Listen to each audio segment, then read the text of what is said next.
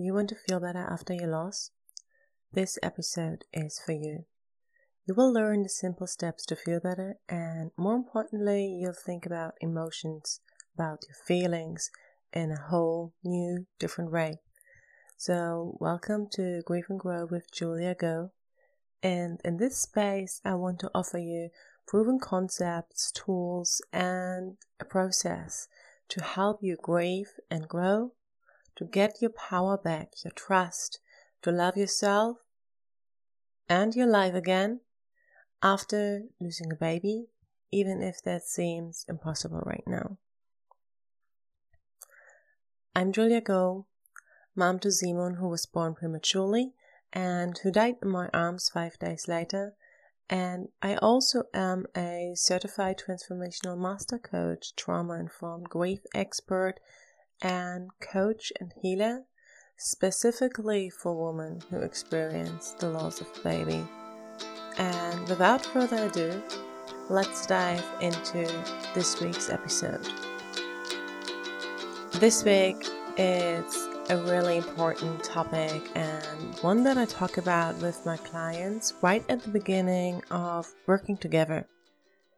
And it is a theme that somehow connects all of us, even if we are not grieving.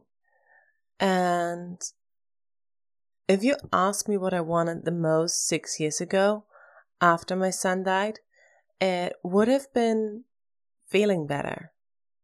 Well, after wanting my son back, of course, but from the things that maybe someone could have helped me with, I would have said, oh, well, I want to feel better again. Um, so think about why this episode resonated with you. What is it that you are feeling that you don't want to feel anymore that makes you say, I want to feel better? Why do you want to feel better? And it seems a little bit like a rhetorical question, but the reason we all want to feel better is that we're biased to think we should not feel any negative emotions. We usually avoid them, resist them, or rea- react to them. And don't get me wrong, I'm right with you there. I think we all grew up learning exactly that by not learning what exactly to do with our emotions and that doesn't even always only apply to negative emotions. Sometimes we were also taught to push away positive emotions when they were too strong, when we were too excited, when we were too noisy, too loud. Um, so let's talk about three things we usually do.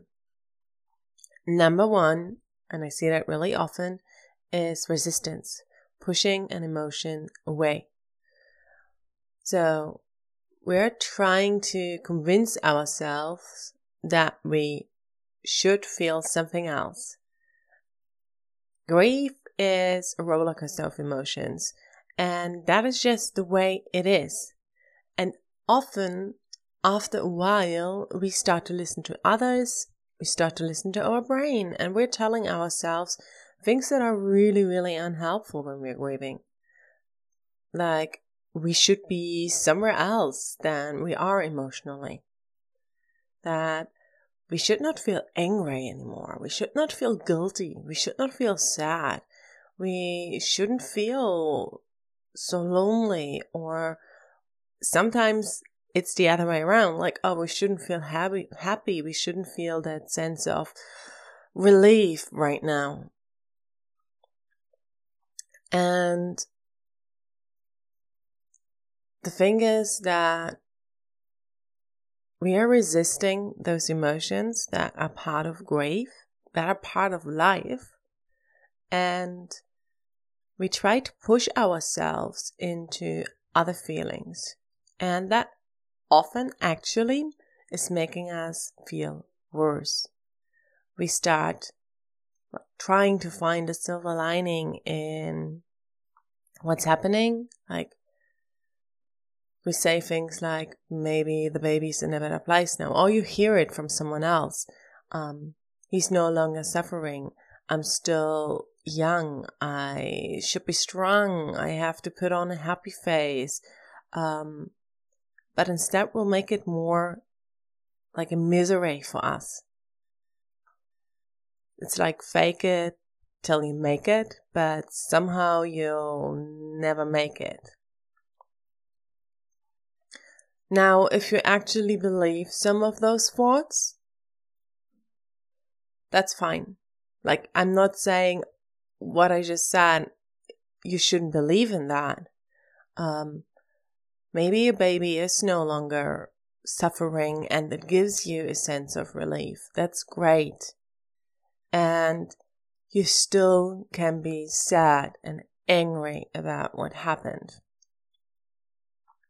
I had a few thoughts that helped me find peace every now and then after losing my son. But only because I believe them and they gave me peace, repeating them after me, repeating them after your brain and not believing them won't make you feel better. You're like, you're trying to force your emotions into something they are not. And I'm not sure if you heard that saying, but what you resist persists. Pushing your emotions away doesn't work. It prevents us from processing them. It prevents us from letting them be seen.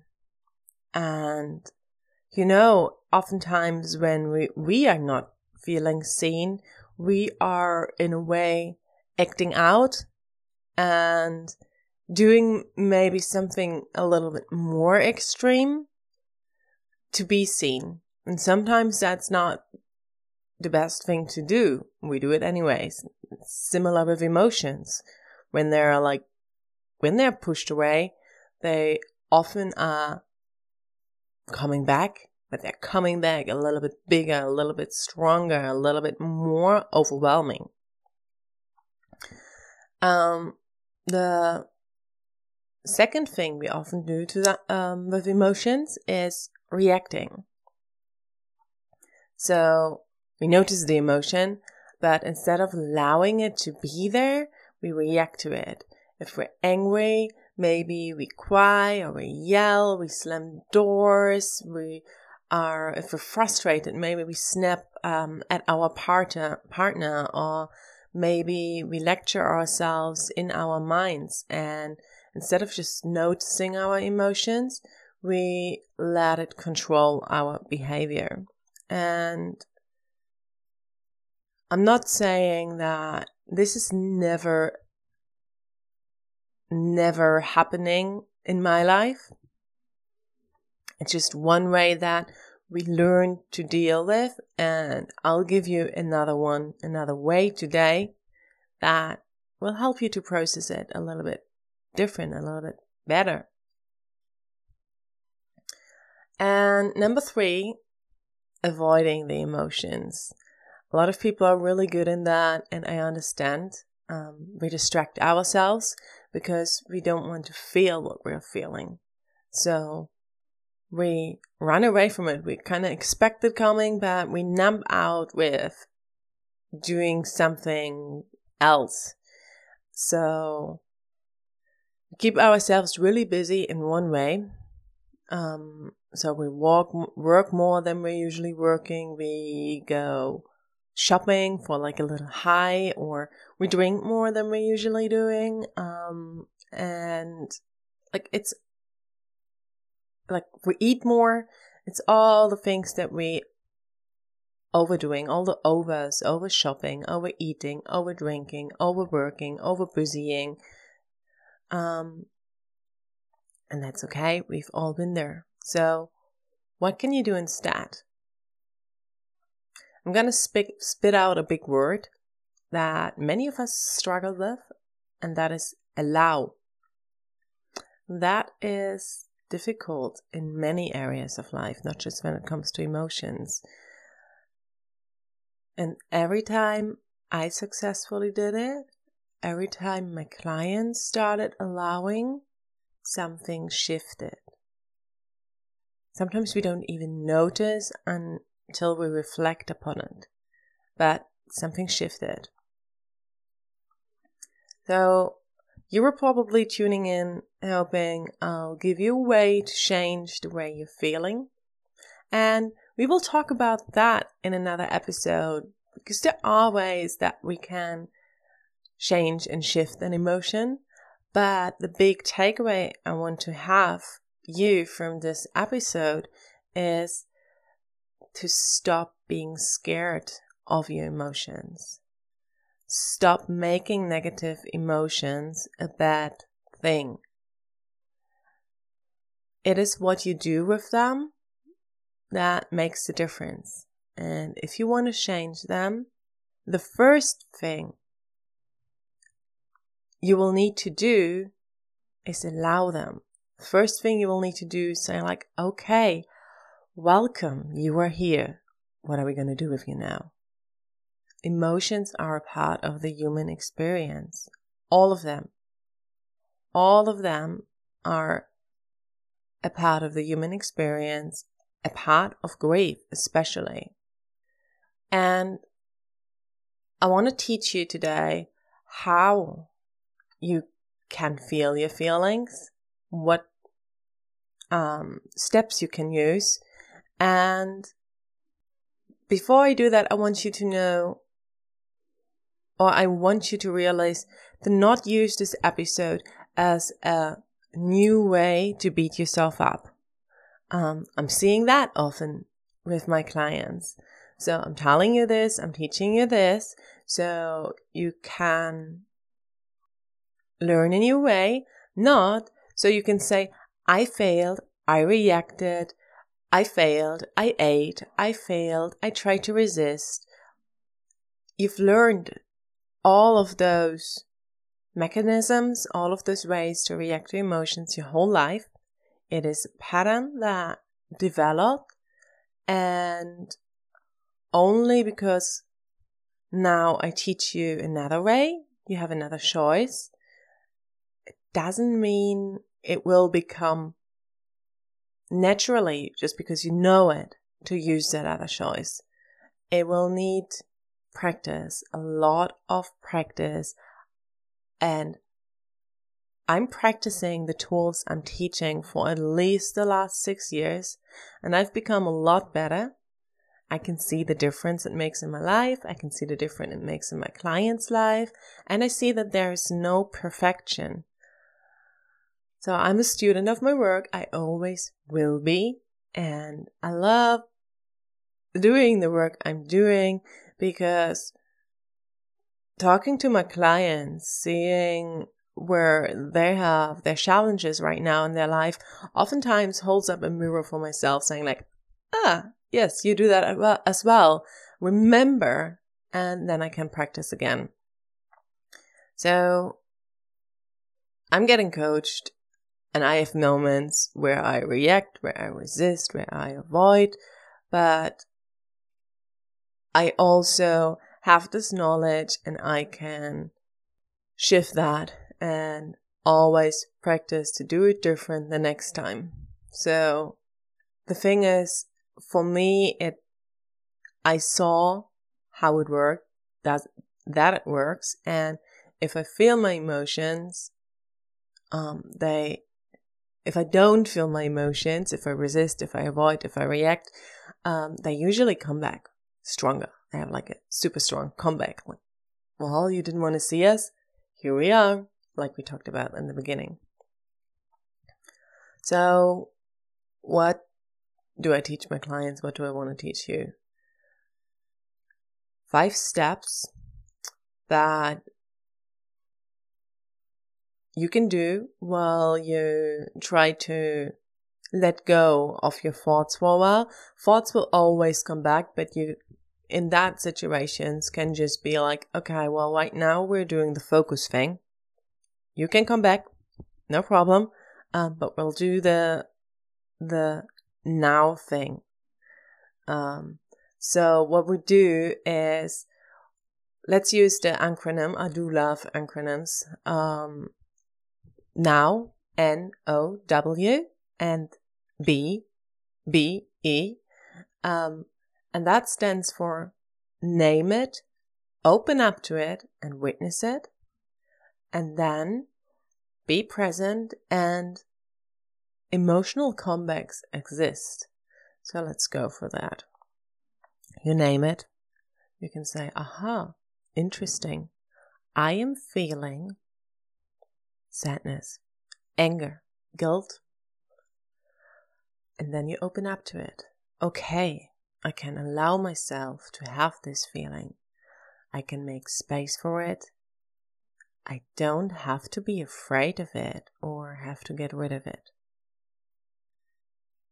Then you witness it. I can just watch this feeling in my body, see what it does. I don't have to get caught up in it. And let's see where I feel the emotion in my body. It's just an emotion, just a feeling to be felt, nothing more, nothing less. I'm not my emotions, really important. I'm the watcher of my emotions. And I will describe the emotion as detailed and objective as possible. So here are some questions that you can ask yourself. What you want to do is basically you want to describe these emotions, this emotion to yourself in a way you would describe it to someone who never ever felt an emotion. Like a figure a robot now and you want to program them to feel emotions. How does this emotion show up for you today? So, where is it? What part of the body is it calling to you from? Where do you notice it? How does it move? Does it start in one place? Does it go to another? Is it big? Is it small? Is it fast or slow? Warm or cold? Heavy or light? Does it have a color? Does it have a texture? Is it soft? Is it bumpy? Is it slimy? Is it shiny? Does it make you want to do anything? And then you can just go for those questions with yourself. Like, really observe that emotion. And it might shift while doing that. Like, oh, yeah, it started in my tummy.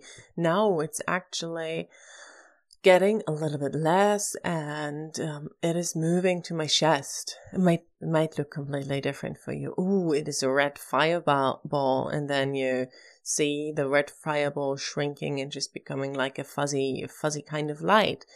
Um, and the idea is that you can do that at any time in your life. I recorded a meditation that I can share with you in the show notes.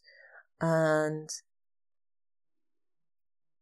this meditation um, is basically that kind of self talk for you to practice, but you can use it without doing meditation. It's just it just takes a moment in time to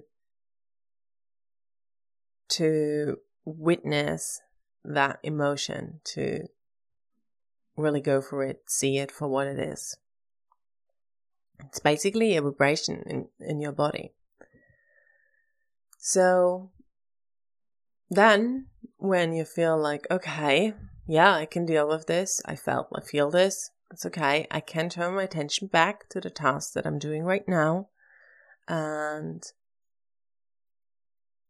notice maybe what you're doing right now. Notice your breath, notice what you see and what's around you, and go back to what you're doing. That's okay. Like, we don't need to sit there all day, feel our emotions. That would be a little bit difficult because we all have lives. Um, but be aware that emotional comebacks exist. So I feel like usually when I do the feeling thing, the emotion lessens to the point where I say like, okay, this is okay. So the the idea is you feel this emotion and you're not scared anymore of it. It's like, okay, I felt this now. fine, I can feel it again. Because the next point is emotional comebacks exists. Um, sometimes you might feel the emotion returning, and that's okay. That's what emotions sometimes do when they're like, hey, yeah, no, still there. Um, and you can just go back to watch them again instead of pushing them away. It's like, okay, you have not been felt, you have not been seen enough, witnessed enough. We'll do this again. Okay. So I wanted to share with you uh, as the last step, just one way how it could look like in real life. So the other day I noticed some overwhelm. I had a big to do list. Um, so all the things felt equally important and the house didn't look the way I like it to. So there were a lot of things that were going on for me. And I could have do, done three things resist, react, or avoid. So I could have done the resistance thing. Wow, I shouldn't feel like this. Yeah, I'll put this all on myself and I just cancel one of the projects or I I quit. um, reacting. Reacting would have been one of the things that I would have done before, and sometimes I still do. Like I said, we are not all we're all not perfect. It's like running around like a headless chicken, chicken, doing all things at once, um, and it's usually just causing more stress, frustration, I'm starting to snap at someone, usually my partner, my husband. Um, and I'm going to end up by the end of the day feeling super exhausted because I've been in this high arousal state the whole day. And usually I did not feel like I have accomplished anything. Like it's not like I really um, utilized the the stress that I created with it. And the other really pop- popular thing with overwhelm for a lot of people, including me, is avoiding. Because overwhelm does not feel good. We think like, no, no, no, we can't do this. Oh, avoid. And avoiding overwhelm usually leads to more overwhelm. Hmm? So we I would not look at my to do list. I would just be like, yeah, no, no, I'm not going to go there. And um, I don't want to feel overwhelmed. I don't want to feel anxiety. And I keep myself busy usually by doing things that might not be important or by the things that are just like um, going around in my head. Um, I do the busy work, like, oh, mm, okay, well, let's do the laundry. Um, or I watch TV or spend hours on YouTube and Facebook to really just avoid facing my to do list because I know if I look at that long list, the feeling's gonna come up even more. And now, B is the method that I try to use now. And so I name the emotion overwhelm, I I allow it. So I say, yeah, I can feel this. I open up to it. I'm open to my to do list. I witness it. And that's the longer part. Like, oh, what does this overwhelm feel like? So I'm sitting there with my to do list open. There's a tightness in my stomach and in my chest. Mm, my heart is right racing I feel it really heavy on my shoulders. It feels fast. I breathe shallow. Um, it's a bit like I want to throw up. It's a bit like I want to get up and walk out of here.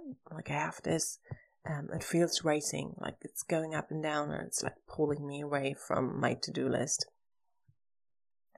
I feel a lot of tension and so I sit there and I feel this. And I talk myself through this.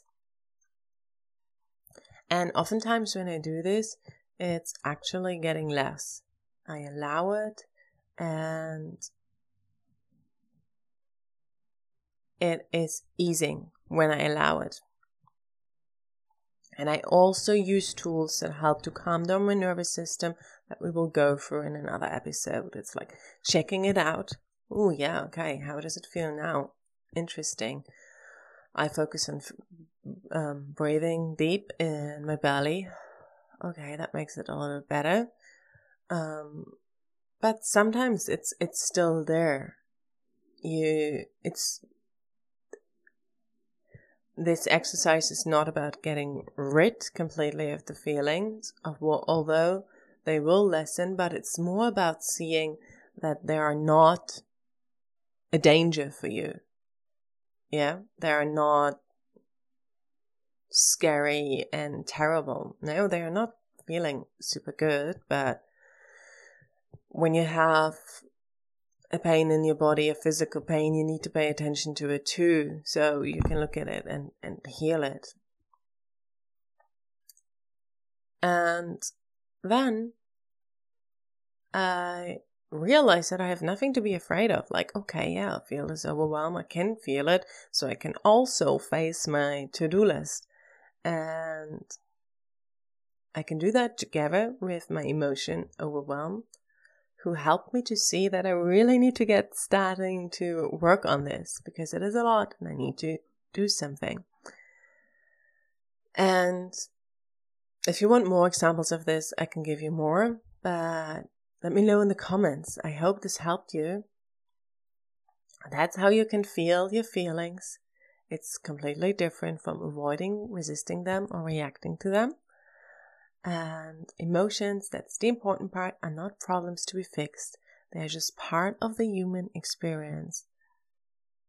So, what I have learned is that emotions, especially the emotions of grief, will wait for us to be processed. Annoying, I know, but that's why when I talk to mothers who have lost their baby decades ago. Some of them are still resisting their emotions, and as a, as a result, they have not been able to heal. So they have actually not processed the trauma and the grief that they experienced, and they're still suffering. That's why I I say time doesn't heal. Yeah, you can heal over time, but it's not the time that's healing you, it's your processing what happened.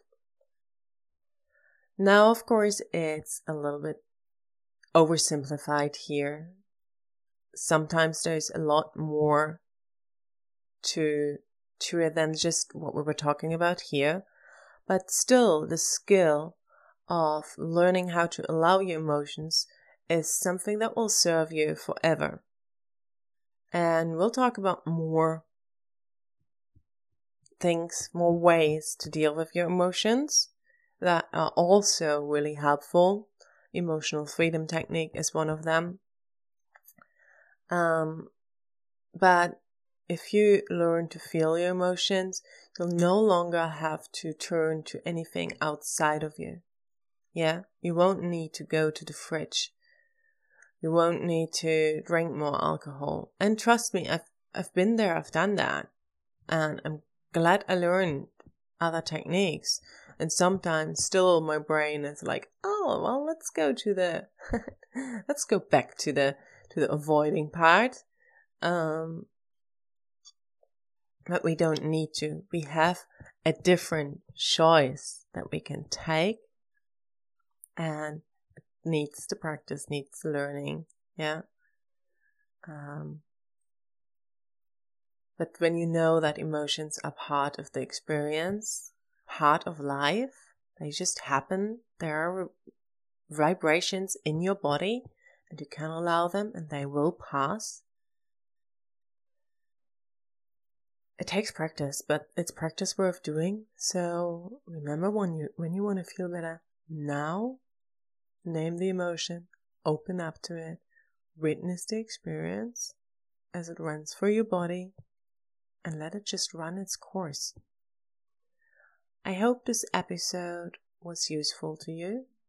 If you like more support, always reach out to me.